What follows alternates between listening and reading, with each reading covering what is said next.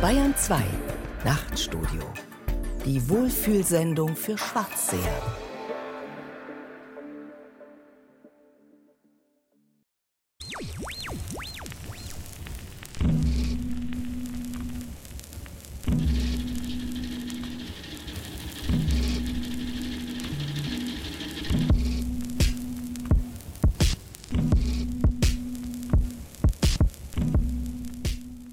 Raymond. Die Mädchen sind vergattert. Man kann die Geister noch nicht beherrschen. Man weiß noch nicht, was für ein Geist es ist. Mehrmals während eines Jahres. Die Zeremonie der Voreinweihung beginnt mit katholischen Gebeten. Alle männlichen Götter werden begrüßt, dann alle weiblichen. Afrikanische Gebete. Die Schutzheiligen des Tempels und der Nation werden angerufen. Zu Beginn der Vaudun Grand Chemin, großer Weg zum Schluss die Totengötter Gede. Alle Toten, alle Lebenden, alle verstorbenen Gläubigen des Tempels. Dann die Zeremonie für den Gott der Landwirtschaft Azakan Loko. Dann die Zeremonie für Aisan Velekete. Nach diesen Zeremonien sind die Mädchen Hunsi Bossal. Hinter dem kreolischen Wort Hunsi oder Runsi verbergen sich auch die afrikanischen Götter. Es ist eine Abkürzung des Phonworts Vodunsi und bezeichnet die Dienerin der Vodun.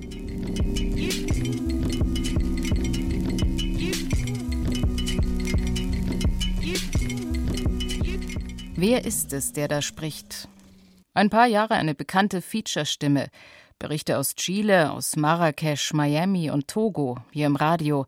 Als es noch weiße Flecken, nein, zwar nicht mehr auf der Landkarte, aber schon noch beim Tourismus gab. Eine professionelle, ausgebildete Stimme. Hubert Fichte, Autor, Reisender, Ethnologe, geboren 1935 als uneheliches Kind in Perleberg. Den Vater lernte er nie kennen, als Jude musste der vor den Nazis fliehen. Kinderdarsteller auf der Bühne, im Radio, Schafhirte, ausgebildeter Landwirt. 1963 erscheint sein Roman Das Waisenhaus über seine Zeit im bayerischen Steingriff bei Schrobenhausen, wohin er während des Kriegs Land verschickt wurde. Dann der Roman, der ihn berühmt macht, Die Palette. Er kommt damit auf die Bestsellerlisten, was ihn am meisten wundert. Ein Roman über die Outlaws, die schwulen Gammler und Prostituierten.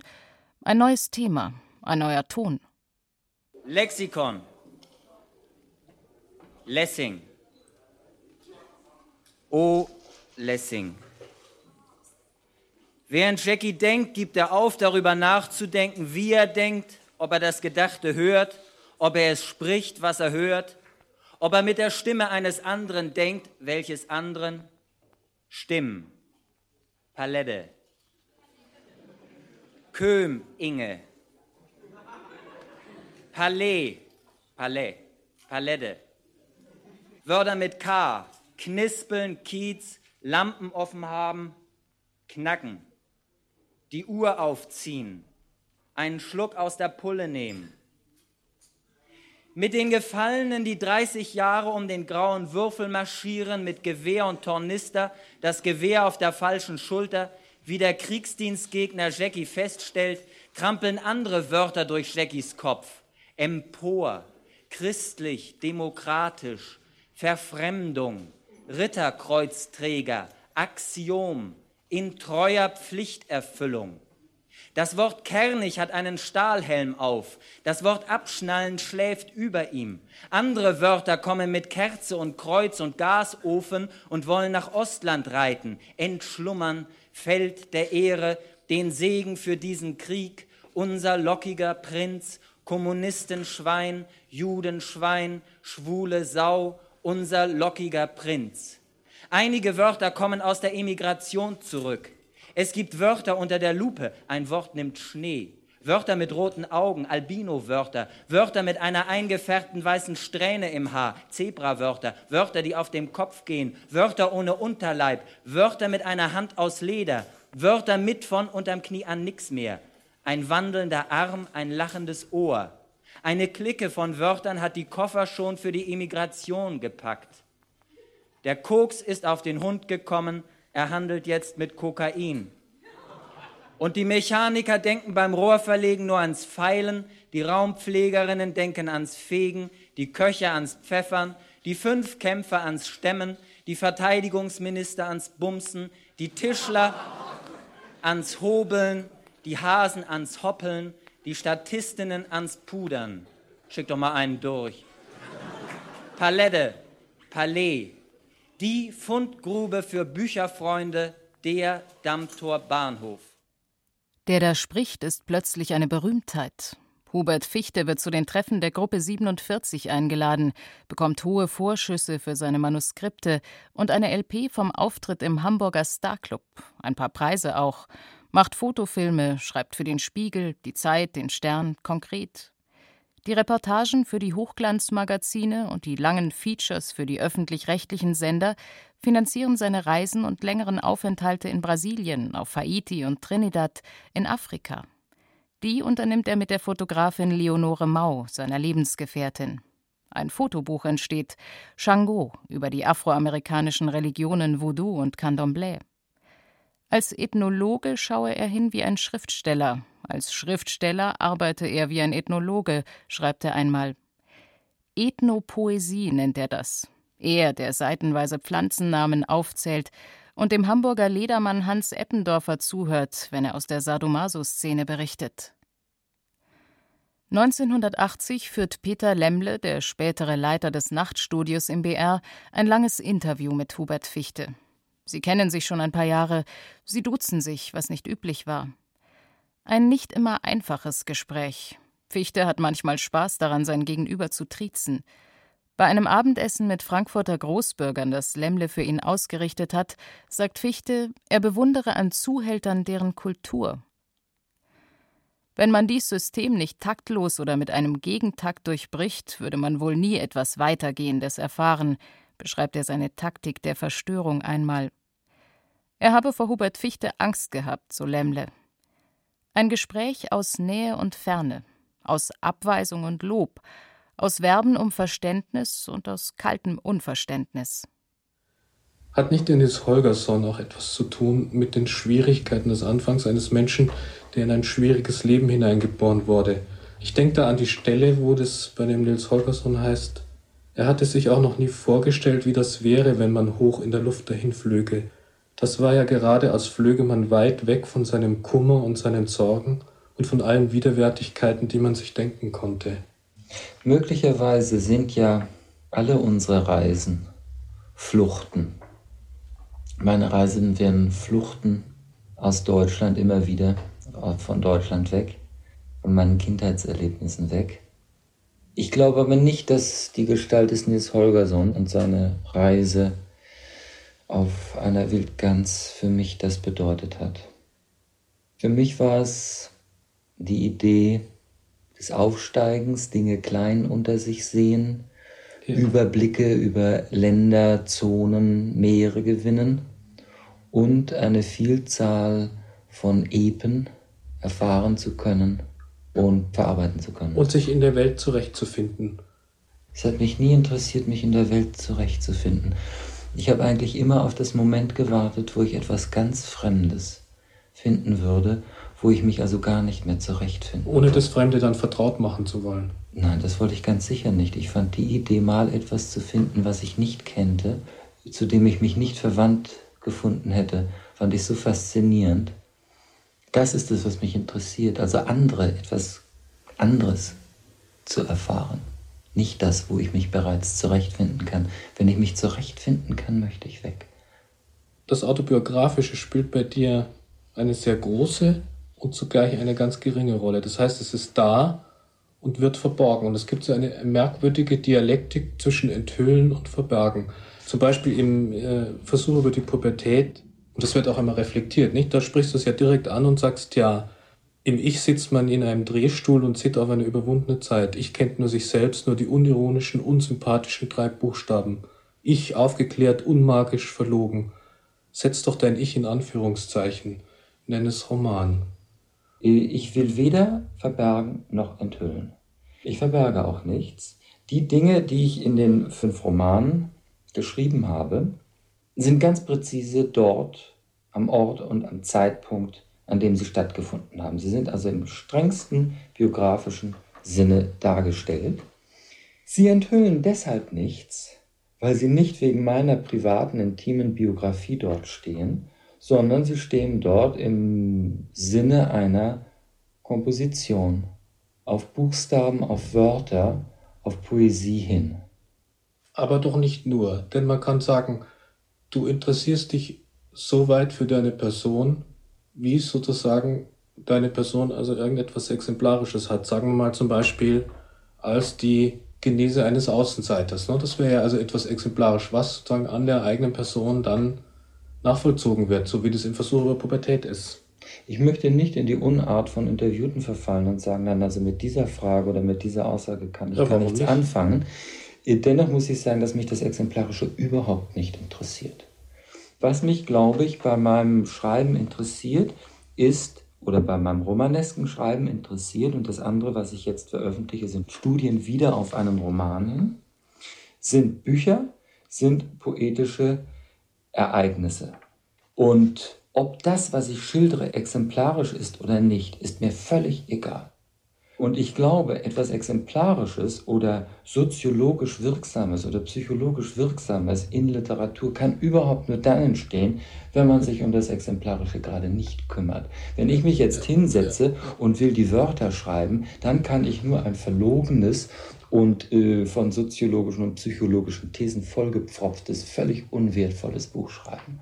Wenn ich mich aber hinsetze und sage, ich kehre mich überhaupt nicht um die Anforderungen, die eine absatzfördernde Literaturkritik in mich hineinprojiziert und sogar nach einem schweren Rückfall, äh, Detlefs Imitation Grünspan, habe ich das getan und habe gesagt, genau die Fehler, die man mir oder die eine mit Scheuklappen versehene Literaturkritik in diesem Lande mir vorgeworfen hat, genau diese Dinge werde ich mit Übertreibung äh, schrill karnevalesk und äh, verstärkt noch einmal produzieren. Und das ist die Pubertät geworden. Nur so, glaube ich, kann man überhaupt ein literarisches Werk schaffen. Aber wenn ich als Leser äh, mich auf so ein Buch einlasse, wie zum Beispiel den Versuch über die Pubertät, dann muss ich mich natürlich fragen, wo finde ich mich da wieder? Zum Beispiel in der Figur eines Außenseiters mich wiederzufinden, das finde ich eben das Exemplarische. Gäbe es nicht die Möglichkeit, dass sich ein Leser für einen anderen interessiert? Gäbe es nicht die Möglichkeit, dass du ein Buch nimmst, nicht um etwas Exemplarisches zu erfahren oder um dich in dem Buch wiederzufinden, sondern um vielleicht eine andere Mentalität kennenzulernen? Robert, wir stimmen ja völlig überein. Das ist nicht das Problem. Du sagst aber selber, dass das Fremde ja sozusagen auch die eigene Person sein kann. Ne? Also insofern widersprichst du dich an einem Punkt natürlich ganz entschieden. Ich glaube, die Fremde, die ich an mir selbst erkenne und die vielleicht Angst erzeugt oder die es mir unmöglich macht, weiterzuarbeiten oder weiterzuleben, ist schon eine andere Fremde als die, die ich draußen erfahre oder erfahren will. Das Unbekannte in mir ist ja nicht das Unbekannte, was ich in Afrika erlebe. Das kann ich sehr schwer nachvollziehen, dass dir das Fremde zum Beispiel keine Angst macht. Bei der Art Leben, die ich führe, darf es die Idee der Angst überhaupt nicht geben. Wenn ich mit Leonore durch, äh, durch, durch Harlem gehe und, und sie fotografiert, ist Graffiti. Wenn ich dort Angst hätte oder mich auf Angst einlassen würde, würde ich ja vor allem Angst haben. Vor jeder Straßenecke, vor jedem Fenster, vor jedem Mann, der vorübergeht. Denn tatsächlich, statistisch ist es sehr wahrscheinlich, dass der nächste Mann, der vorübergeht, uns ein paar von den Kopf gibt und Leonores Kameras klaut. Angst darf überhaupt keine Möglichkeit für mich sein. Denn sonst würde ich in eine solche panische Lawinenangst hineingeraten und könnte keinen Schritt mehr tun. Und das ist allerdings auch eine Vorstellung, die ich sehr früh habe. Ich glaube, sehr früh gibt es schon dieses Bild, man kann sich nicht verstecken. Ich würde mich nie verstecken wollen, weil ich genau weiß, man findet mich überall. Und doch versteckst du dich die ganze Zeit, ne? Und versteckst auch die Angst. Also ich meine, dass man sozusagen einfach so tun kann, als hätte man keine Angst, dass man sie wegsperren kann, das glaube ich nicht. Die sucht sich schon Ventile. Und ich meine, gerade wenn man deine ersten fünf Bücher, wenn man diese Einordnung und Zäsur überhaupt machen darf, also Aufbruch nach Turko, Weißenhaus, Palette, Detlef Grünspan und Pubertät, dann sind diese Bücher doch bis dahin aus einem ziemlich starken existenziellen Druck entstanden. Hm. Denn du sagst ja selber einmal, könnte ich nicht mehr schreiben, dann wäre ich tot. Also hat dieses Schreiben ja einen ungeheuren Ventilcharakter. Also lädst du in dem Schreiben doch was ab. Auch die Angst zum Beispiel. Nun kann ich natürlich nicht unbedingt für das Buch, das du gelesen hast. Ja. Tatsächlich ist Schreiben für mich einer der wenigen Momente der Glücksmöglichkeit. Das andere ist, Interviews zu machen und Funksendungen. Ich mache tatsächlich sehr gerne Funk, Schneiden, Zusammensetzen. Und ich glaube auch, das übergeordnet Artistische an einem Romanwerk soll einen Leser auch nicht daran hindern, denn es ist doch ganz klar, dass da jetzt einige Strukturen vorgegeben werden, in die jetzt eine andere Psyche Dinge hineinrankt, die mit ihr zu tun haben. Das macht doch dann das Artistische aus.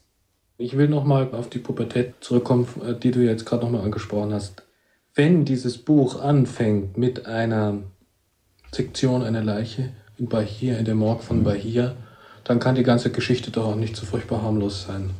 Und es ist nicht nur alles Artistik. Und ich glaube nicht, dass man so reden kann, als gäbe es in diesen Büchern nicht ganz eindeutige Inhalte, auch über die gesprochen wird. Denn die Figur, an der du das ja in der Pubertät dann machst, die ist ja nun nicht eine, eine Leiche, sondern das ist ja sozusagen deine eigene Vergangenheit. Das ist ja ein Teil deiner eigenen Person, die ist ja höchst lebendig. Ich glaube nicht, dass Artistik etwas Harmloses sei. Es wird dargestellt, dass Jackie, dieses Ich, seit einer sehr frühen Zeit von schwachen Körpern sehr fasziniert sei. Und der Erzähler erlebt bei dieser Sektion physisch, somatisch, wie ihm dieser Körper, den er sich in onanistischen Träumen einverleibt hat, jetzt auseinandergenommen wird. Ja, gut, also das ist sozusagen die reale Exposition dieses Buchs. Aber ich meine, dass dieses Verfahren, das hier sozusagen von außen beschrieben wird, dann in dem Buch an der eigenen Person ausgeübt wird, nachvollzogen wird, das steht doch außer Frage. Das ist ja das, was ich behaupte. Das bestreite ich ja gar nicht, was du jetzt gesagt hast.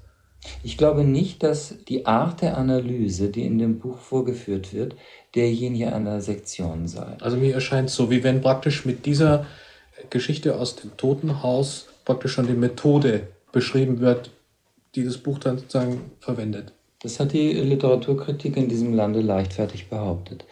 Ich glaube, es ist nicht so. Ich glaube, das Kompositionsprinzip des Buches Versuch über die Pubertät Roman ist einmal eine, wenn du so willst, analysierende, also sezierende, zum anderen aber eine poetisch häufende, Beispiele gebende. Ich schildere also die Pubertät einmal Jackie Stedlis oder wie immer man den Erzähler nennen will.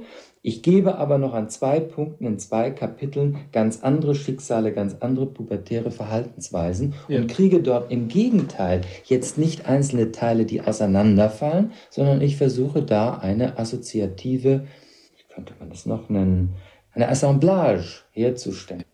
Dieses eine Assemblage herstellt eben doch nicht sozusagen auch etwas Gemeinsames herstellen. Zwar in ihren äußeren Bedingungen außerordentlich verschiedenen Pubertätsgeschichten, aber doch so etwas wie ein gemeinsames Vielfaches herzustellen. Das wäre ja sozusagen diese Feature-Form. Äh, äh, Feature finde ich eine der großen modernen poetischen Formen und man könnte vielleicht das überhaupt als Siegel meiner Arbeit bezeichnen. Ja, und das Dialogische, nur das Interview. Ja. Die beiden Stränge. Ja. Der Autor und sein Double hat Hubert Fichte ein Interview genannt, das er mit dem von ihm verehrten Schriftsteller Jean Genet geführt hat.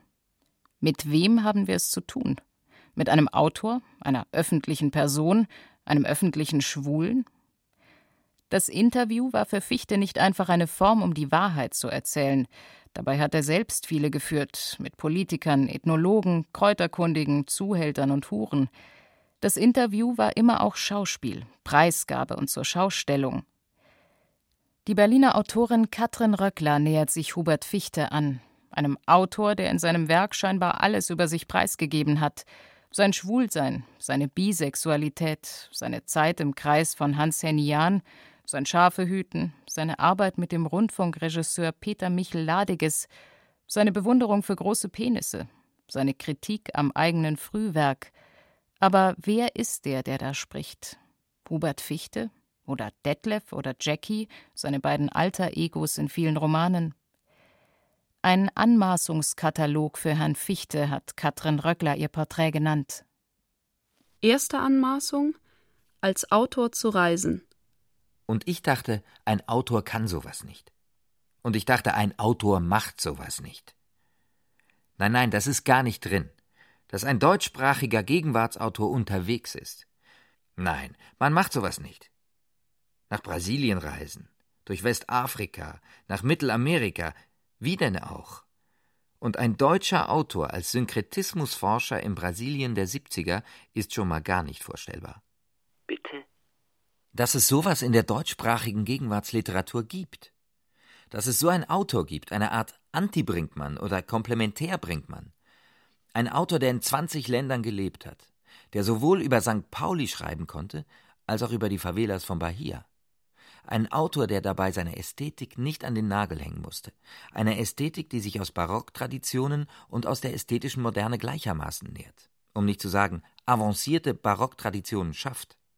Von wem in aller Welt? Hubert Fichte. Who the fuck ist Hubert Fichte? Jedenfalls nicht irgendwer. Und niemals in der Einzahl.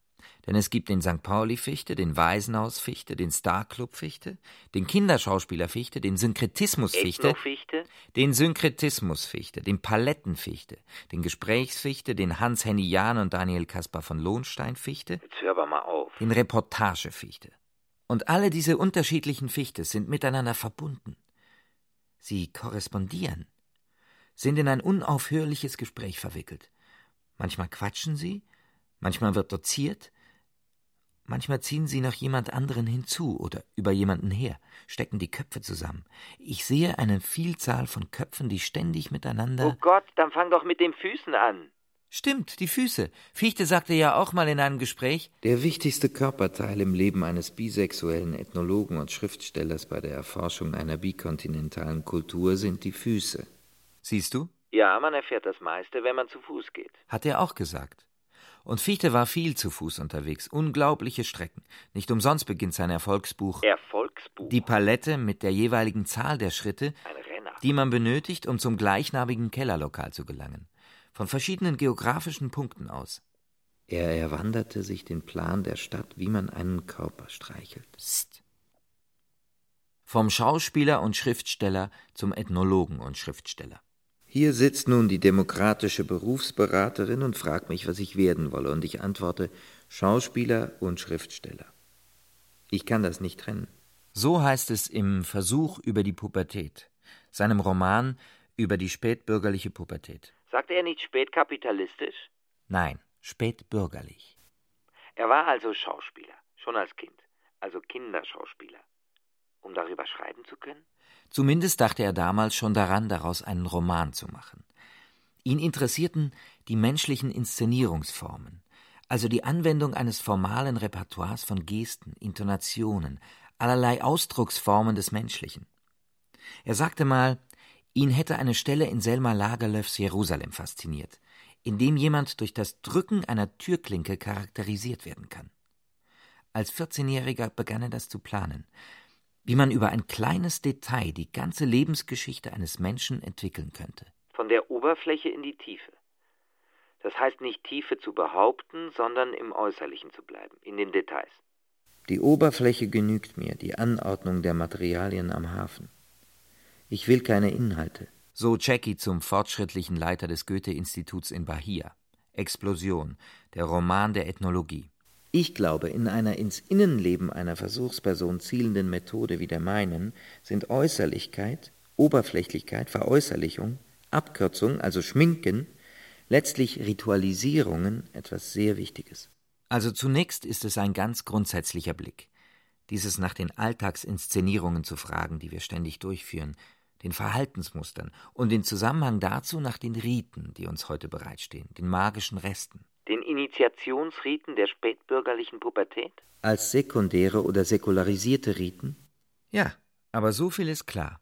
Es gibt keinen Inszenierungsurlaub bei Fichte. Keinen Inszenierungsurlaub. Keinen inszenierungsfreien Raum. Das heißt also auch kein Schreiburlaub. Kein Leben jenseits des zu Verschriftlichenden. Das bedeutete bei Fichte auch den unausgesetzten Blick auf sich selbst. Es hat fast was Protestantisches, diese ständige Selbstbeobachtung. Zwar nicht als Selbstrechtfertigung vor Gott, aber als Rechtfertigung einer Ästhetik gegenüber, eben säkularisiert. Ich. Ich. mein embryonales, mein katholisches, mein theatralisches, mein konstruktives, mein protestantisches, mein plattdeutsches, mein Pinkel-Ich, mein Turnstunden-Ich. Und diese meine Ichs nudeln mein Ich gelegentlich so dünn, dass man kaum noch Christbaumsternchen aus mir stechen könnte. Die Welt und die anderen hängen sich mein Ich um den Hals, wie Gründgens als Orest in den Fliegen von Sartre. Ich identifiziere mich mit der Welt. Die Welt ist ich.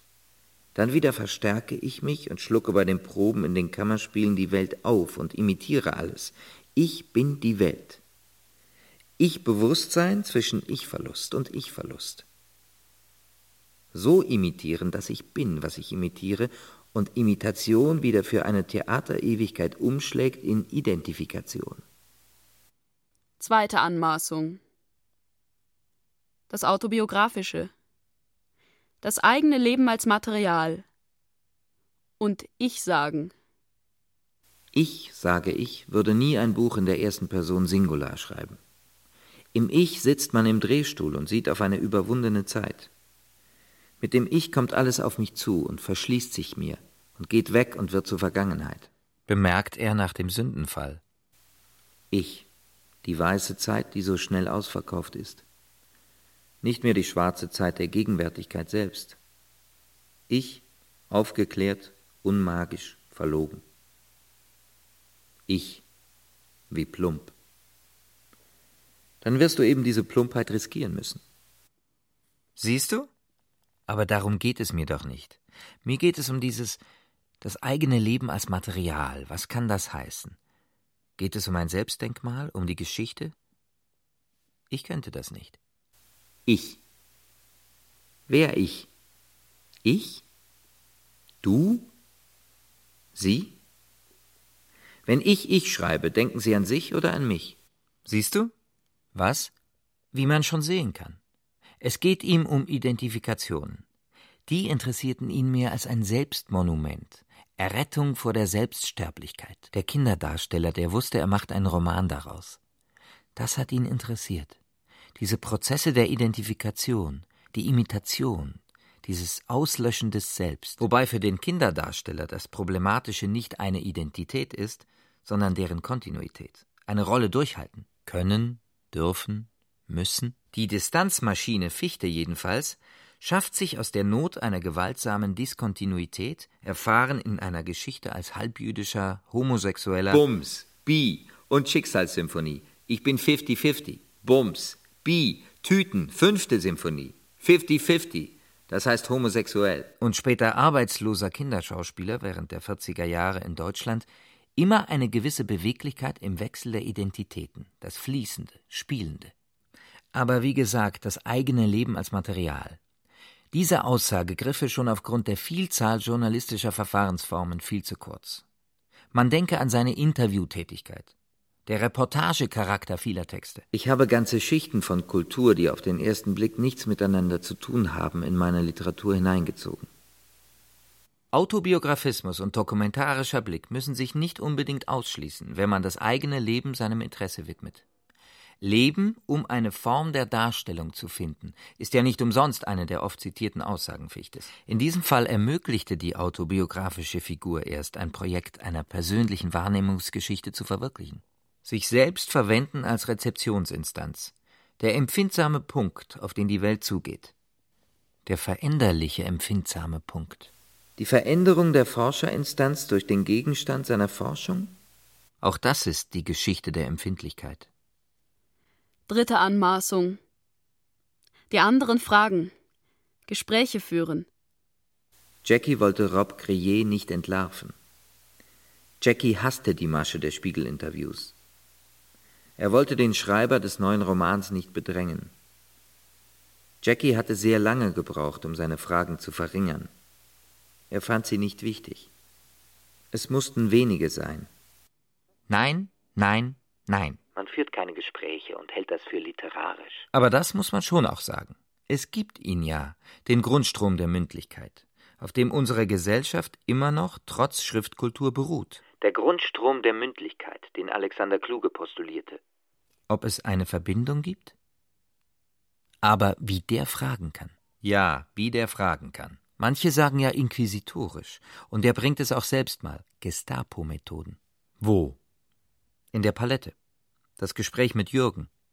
Wobei die Übertreibung den Vorwurf einkassieren könnte und lächerlich machen. Eigentlich ein Wunder, dass die sich nicht gewehrt haben. Da ist wenig überliefert. Man ist direkt erstaunt, worauf sie antworten. Das ist der berühmte Antwortreflex, der nicht ausbleibt. Eben die Frage, wann und warum man sich auf ein Gespräch einlässt. Aber auch umgekehrt. Manchmal ist man erstaunt, was man fragt. Wie findet man dieses Maß an Vorsichtslosigkeit, mit der Fichte in ein Gespräch geht? Fragen stellen, die man eben nicht stellt. Die Leute sind überrumpelt. Wie er einfach weiterfragt. Wie weit lasse ich mich beeindrucken von meinem Gegenüber? Was macht mein Gegenüber im Gespräch mit mir? Fichte sagt auch mal zu Wolli, ich will doch nicht quälen. Ich frag mal so, und du kannst ja sehen, ob du antworten willst. Da haben wir sie, die unterirdische Verbindung von Alexander Kluge und Hubert Fichte. Das ist das Ansetzen an der Erfahrungsebene des Gesprächspartners, der sinnlich konkreten Erfahrung. Das sind bei einem Bordellbesitzer durchaus Steuerprobleme. Oder wie sieht der Ehealltag eines Zuhälters aus?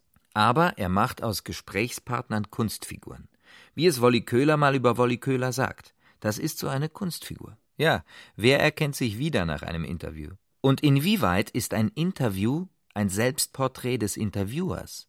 Die Fläche der Missverständnisse, bei den meisten riesengroß, scheint so klein zu sein bei ihm. Das macht die Genauigkeit, das Nachfragen, das Nachhaken.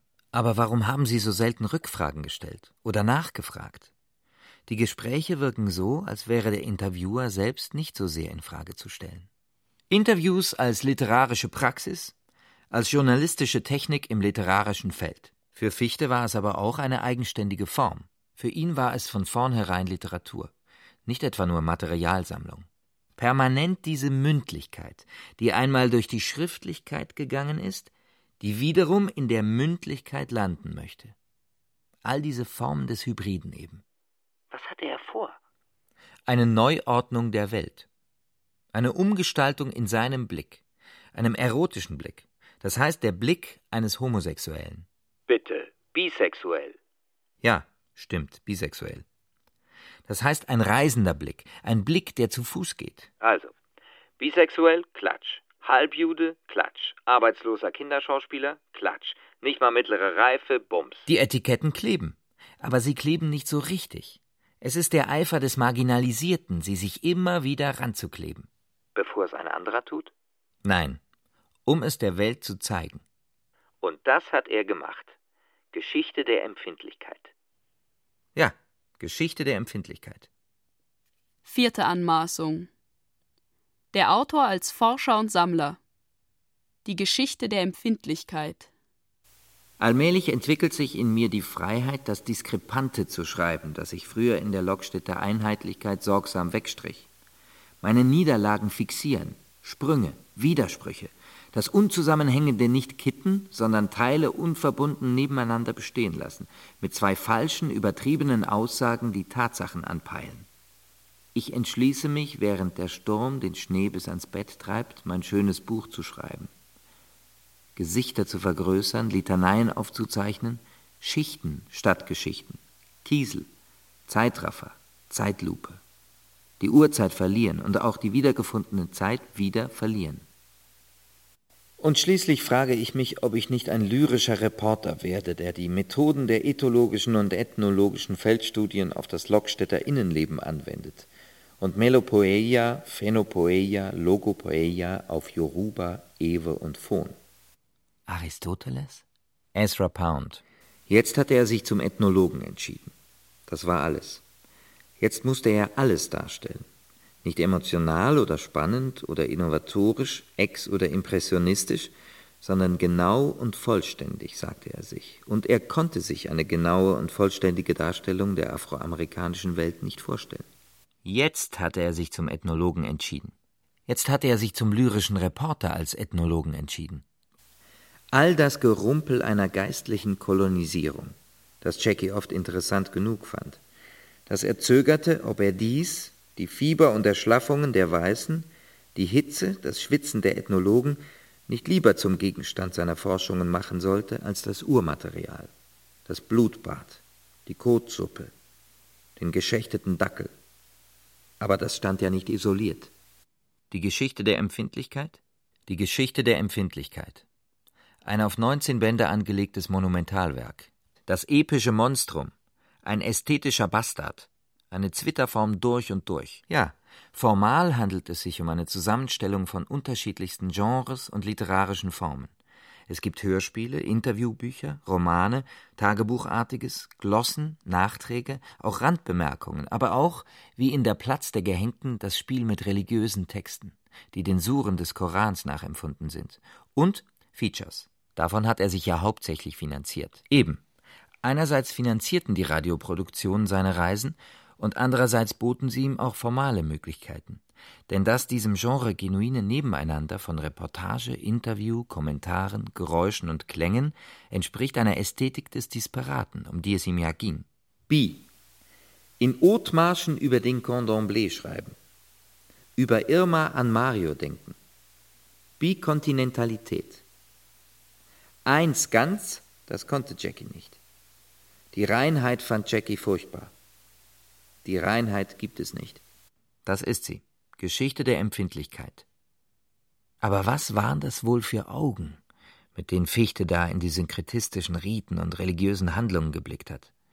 Wie hat er die Strategien und Systeme ordnen können? Und was waren das für Augen, mit denen er aus diesen Riten Richtung Hamburg zurückgeblickt hat, ohne in eine zu schnelle Identifikation zu geraten? Keine falsche Esoterik, bitte.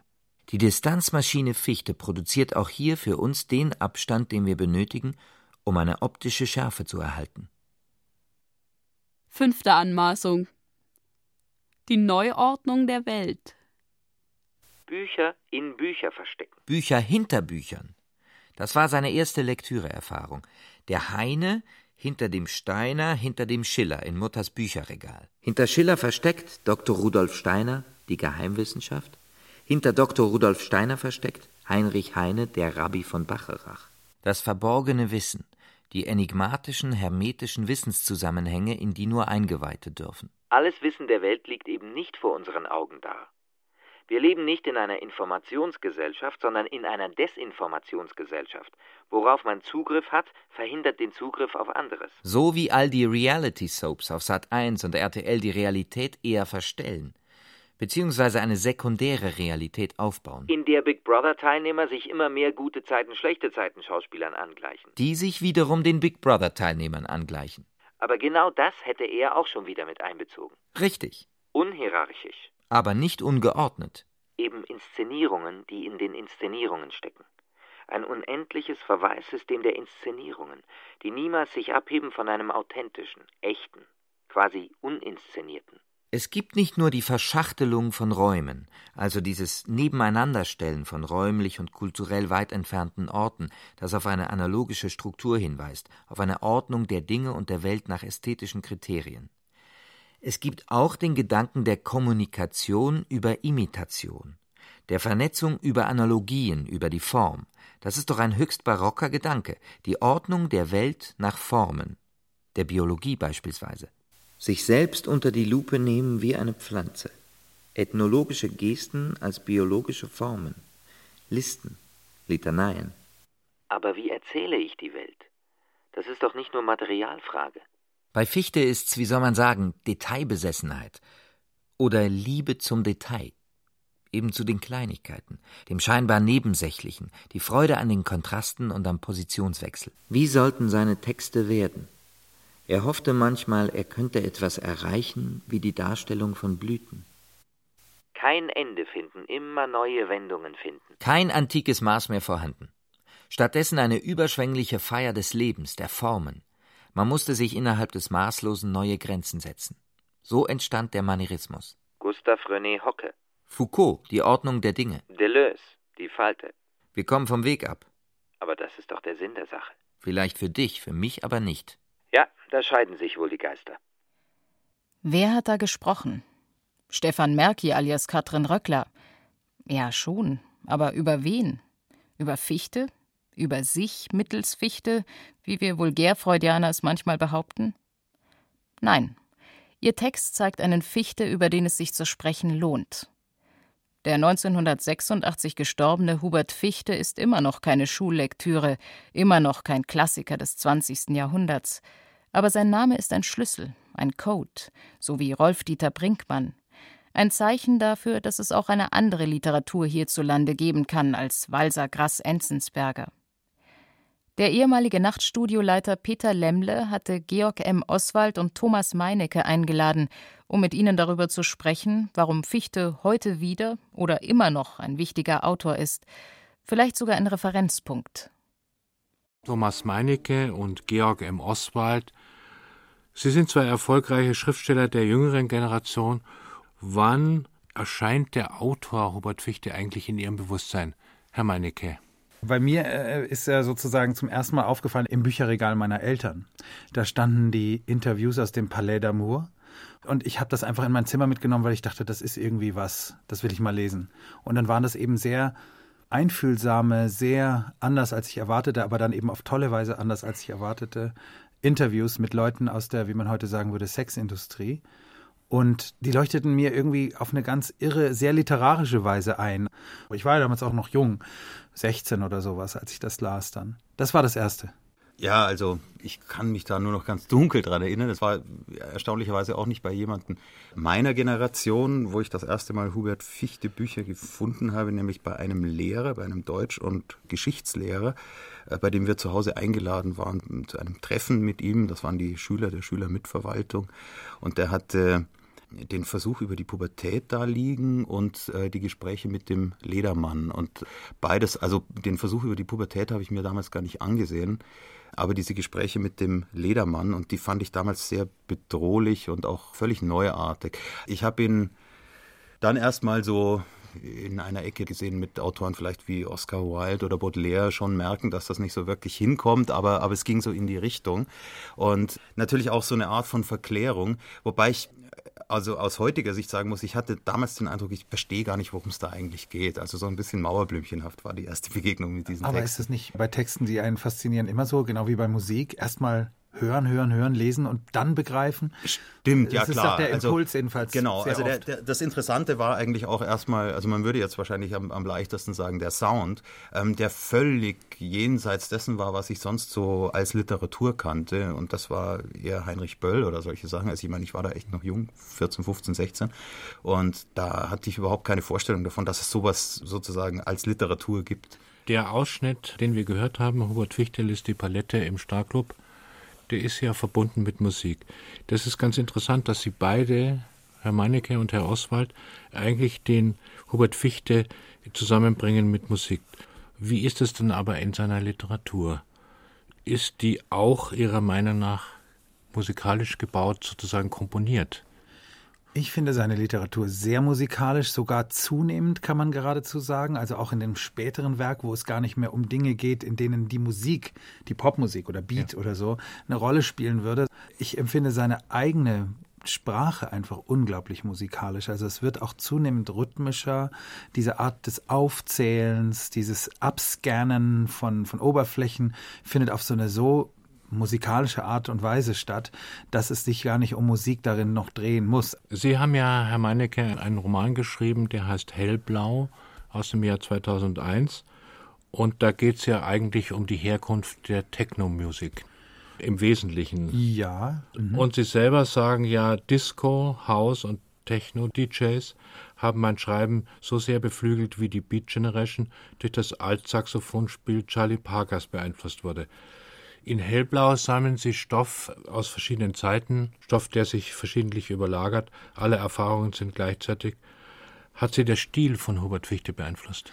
Ja, man kann, glaube ich, gar nicht mal so stark zwischen Stil und Themen da auch trennen, weil ich so faszinierend finde, und das fand ich eben in der Geschichte der Techno-Music oder auch in der Jazz-Geschichte oder überhaupt in schwarzer Musik so interessant, dies nicht beim eigenen Sein, die, dieses Aufbruch ins andere ja. hafte und auch sich dessen bewusst sein, man ist nicht an irgendeinem eigentlichen Ort. Mhm. Und das finde ich ist das, was man bei Techno-Music lernt, bei Bebop vielleicht mhm. auch und so weiter, ganz bestimmt sogar und speziell bei schwarzen Musikformen. Und das ist das Thema bei Hellblau. Es geht eigentlich um Diaspora. Es geht ganz stark um die Afroamerikaner afrikanische, aber auch die jüdische Diaspora.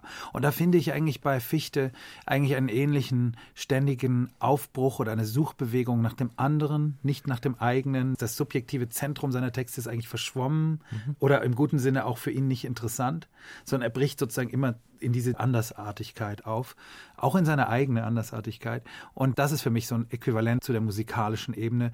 Und ich finde, dass das vielleicht auch bei der Beat Generation durch sowas wie, wie Charlie Parkers Saxophon gegeben war, weil Parker spielte ja auch eigentlich Swing Standards neu. Da haben, glaube ich, viele damalige Beat-Schriftsteller von gelernt. Und da lerne ich die ganze Zeit auch von Musik. Herr Oswald, die höchst kunstvoll inszenierte Existenz von Fichte leistet ja beides. Distanz zur Welt und andererseits eine ganz große Nähe zu Menschen und Dingen. Einerseits ist er aufklärerisch, aber andererseits in seinen Büchern über fremde Kulturen spielt auch das magische, religiöse Thema eine wichtige Rolle. Ist er ein Autor, den man heute als cool bezeichnen würde? Ich empfinde ihn von heute aus betrachtet sehr stark auf die Ästhetik seiner Zeit bezogen. Das heißt nicht, dass er diese Ästhetik geteilt hat, aber er hat sich stark auf sie bezogen. Was von heute aus mir zumindest gar nicht mehr auf den ersten Blick begreiflich wird, das ist so eine Form von Dandyismus, den er aber ganz gezielt eingesetzt hat. Und um das wirklich von heute aus zu verstehen, muss man sich, glaube ich, auch die Zeit vergegenwärtigen, in der er gelebt hat. Und hat sich damit also selbst offensiv zu erkennen gegeben als jemand, der marginalisiert ist, der also ja. praktisch nicht im Zentrum der Gesellschaft steht. Und das ist eine Aussage, die trifft man heute an jeder Straßenecke. Die ist heute nicht mehr aufgeladen mit der Bedeutung, die das damals hatte. Was man natürlich schon an allen Sachen, die er gemacht hat, sieht, dass das so ein ganz dezidiertes und ausgeprägtes Stilbewusstsein. Ja. Und von daher, finde ich, führt er schon einen Catalog of Cool selbst selber. Also er hat ein Richtig. cooles Wissen, das Wissen auch der Marginalisierten, aber ja. er hat Zugang zu coolen Issues. Also ich würde den Begriff cool da schon verwenden. Ja können. gut, kann man, kann man. Also die klar. Art und Weise auch, wie er, wie er sozusagen mit einem gewissen dandyistischen, äh, einer dandyistischen Gangart sich ja. über irgendwelche Ufergestade in der Karibik bewegt ja. oder so, das hat was sehr Cooles genau. für meine Begriffe. Ich kann das sogar so nicht im Sinne von unterkühlt oder äh, Cool Jazz, sondern eher im Sinne, das ist eher hot. Ich habe ihn ja auch nie kennengelernt und nie live gesehen, aber es muss ein extrem stilbewusster, ja. eitler Mensch natürlich ja. auch gewesen Deshalb mag ich den Dandy lieber als cool, weil cool ja. so verwaschen ist mittlerweile. Also cool ist auch jeder RTL-Moderator irgendwie oder meins zu sein. Mhm. Und der Begriff ist einfach ein bisschen konturlos geworden. Aber es steckt ein ganz bewusster Stilwille dahinter und das ist allein schon in dieser Zeit völlig außerhalb dessen, was so Common Sense war. Seine Art zu schreiben ist so dermaßen unnostalgisch und so wenig mit Erinnerungsgesten und anderen etwas verstaubten und darum vielleicht entstaubbaren Dingen äh, verhaftet. Ich finde ihn so, so dermaßen aktuell. Ich äh, finde das gerade jetzt, also im, im gewissen Sinne das postmoderne Denken von religiösen Zusammenhängen ist ultra aktuell. Er ist ja nach deinen ersten Romanen Waisenhaus, Palette, Detlefs Imitation in Grünspan ist er ja hauptsächlich gereist. In seiner späteren Geschichte der Empfindlichkeit ist es ja der Versuch, durch diese vielen Reisen in Europa und in der dritten Welt seiner persönlichen Geschichte auf die Spur zu kommen. Es geht nicht nur um dunkle Kontinente, sondern auch um das Dunkle in sich selbst. Ja. Vielleicht ist das überhaupt das Hauptmotiv seines Reisens. Er sagt ja mal, nicht Wissen ist Macht, sondern Reisen ist Wissen. Ich gehe jetzt nochmal weiter zurück zur Palette, die man allerdings auch unter dieses Motto bringen kann. Auch das ist ja eine Reise und er geht ja auch diese Wege, wenn man ihn jetzt mal mit dem Jackie gleichsetzt, die Wege in die Palette und aus der Palette heraus und in der Palette herum, wie ein Forschungsreisender. Ähm, allerdings thematisiert er das gar nicht. Was ich daran so spannend finde, ist, das, was er erzählt, das entsteht aus den Worten, die er vorfindet. Und da kommt man schon leicht ins Raunen, wenn man dann sagt, dass sozusagen hier die Literatur aus der vorgefundenen Sprache entsteht. Das ist aber tatsächlich so, denn es gibt keine Vermittlungsebene zwischen dem Erzähler und dem Erzählten und dann dem Leser. Es ist nicht so, dass wir eingeführt werden im konventionellen Sinne in eine Geschichte, sondern das alles funktioniert ganz unmittelbar und direkt über vorgefundene Sprache, die er zu seiner Sprache macht. Und das ist ein Verfahren, das tatsächlich, also das absolute Gegenteil von antiquiert ist. Ja. Dagegen sehen viele der heute gängigen konventionellen Erzählweisen so wirklich, sind, ne? wirklich alt aus. Ja, und die vor allen Dingen auch mit Klischees ähm, ja. überladen sind, die man gar nicht mehr als Klischees erkennt, die aber dazu führen, dass man immer das Gleiche erzählt. Aber das Tolle an den späteren Werken, wo er eben so rumreist oder weiter wegreist, sagen wir mal, reißt irgendwie noch weiter von dem Naheliegenden dessen, was er selber darstellen soll in dieser Gesellschaft weg, findet aber, wie Sie eben sagen, auch dabei zu dem eigenen, ohne dass er es als eigenes thematisieren muss ja. und damit wieder altmodisch dem großen ja. Subjekt anheimfallen müsste. Das ist so toll. Also es ist auch mit dem, was man heute in der postmodernen Theorie als Mapping kennt, also, also Landkarten anlegen, kartografieren und damit eigentlich innere Räume in äußeren Koordinaten sichtbar machen. Absolut faszinierend, finde ich, wie er das macht da finde ich ihn eben auch so unglaublich aktuell. Ich wüsste gar keine anderen, die das so gemacht hätten. Wie ist denn das mit seiner Person eigentlich? Sie haben ihn ja nicht gekannt. Fichtes Auftreten war ja eben sehr genau kalkuliert. Langer Pelzmantel, schwarzer Bart, schwarze Locken, schwarzer Rollkragenpullover, später dann ein rohseidener grauer Anzug mit entsprechender Krawatte und entsprechendem Hemd, alles grau in grau. Sie, Herr Oswald, haben ja vorhin von seinem Außenseitertum, das er eben nicht nur immer wieder beschrieben hat, ja, plakativ geradezu, sondern da hat er sich auch sozusagen in seinem Outfit immer so als Außenseiter demonstrativ gezeigt. Es ist ja ganz generell erstaunlich, wenn man die Rezeption von Fichte ansieht. Er kommt aus der Gruppe 47, er war also protegiert von Reich Ranitzky und Walter Jens. Er war so ein ganz gut eingeführter Autor, der sozusagen alle Kanäle der offiziellen Literatur, die damals ja noch wesentlich gebündelter verliefen, durchlaufen hat und gleichzeitig hat er dieses System, wenn man es so nennen will, auch unterlaufen. Aber es gab diese beiden Seiten. Es gab eben auch diesen Poeta Doctus, dieses Lesebuch, das er da bei Fischer herausgegeben hat unter dem Titel Mein Lesebuch. Das war mal so eine Reihe, wo berühmte Autoren ein Lesebuch zusammenstellen durften. Da hat er dann klar gemacht, dass er sich ganz dezidiert und ausdrücklich auf eine rein deutsche literarische Tradition bezieht. Und in seinem Vorwort erklärt er auch, wie er sich selbst, aber auch die deutsche Literatur definieren würde. Und da geht es dann los bei Gryphius, Grimmelshausen, Goethe, Schiller, Hölderlin, Novalis, ähm, die ganze klassische Literatur, sozusagen den gesamten klassischen Bildungskanon bis hoch in die Gegenwart. Aber das ist doch interessant, dass es diese Beats-Idee gab und diesen letztlich heute würde man wahrscheinlich sagen Underground-Vorstellung und das das aber überhaupt keinen Widerspruch bildete zu diesem Bildungsding. Ja. Herr Meinecke, Sie haben ja vorhin gesagt, er ist sozusagen einer der ersten postmodernen Autoren.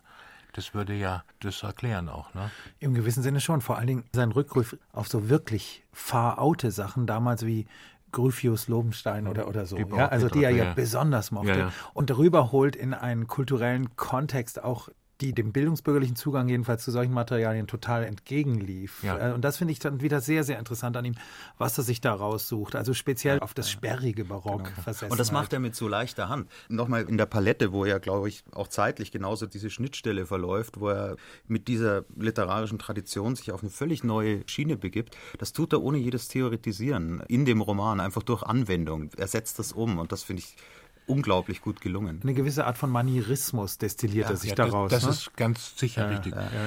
Einen Namen haben wir vergessen, der eben natürlich sehr wichtig war. Und das ist der Name Proust. Also auf der Suche nach der verlorenen Zeit. Die Geschichte der Empfindlichkeit, die später dann kommt, deutet ja auf Proust hin. Also sich selbst suchen in anderen Gegenden dieser Welt. Und wieder mit diesem Vergegenwärtigungsanspruch eigentlich. Ja. Also nicht das Rekapitulieren, sondern das Herstellen von Gegenwart beim ja. Schreiben. Ja. Das fasziniert mich so an ihm. Ja. Diese Proust-Geschichte, die finde ich deshalb so spannend, weil diese Analogie nicht nur darin besteht, dass es ein umfangreiches Werk ist. Dass, also es ist nicht ganz das, bescheiden, ne? Das eine Suche. Sagt, also Nein, das ist nicht bescheiden, aber es ist der poetologische Ansatz ist, ist sehr, sehr ähnlich. Und er ist tatsächlich sozusagen die Wiederverfertigung der Welt durch die Erinnerung bei Proust und durch das Bereisen sozusagen, durch das Wahrnehmen, durch das Auffinden bei Fichte. Natürlich kein bescheidener Vergleich, aber vielleicht ist Literatur auch nicht der Ort für Bescheidenheit. Ja.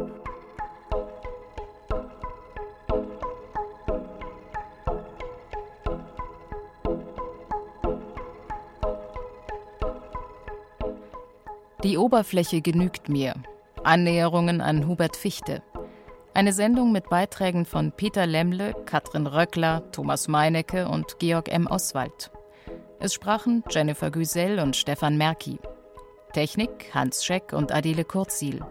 Rahmentext, Regie und Redaktion Martin Zein. Eine Produktion des BR 2015.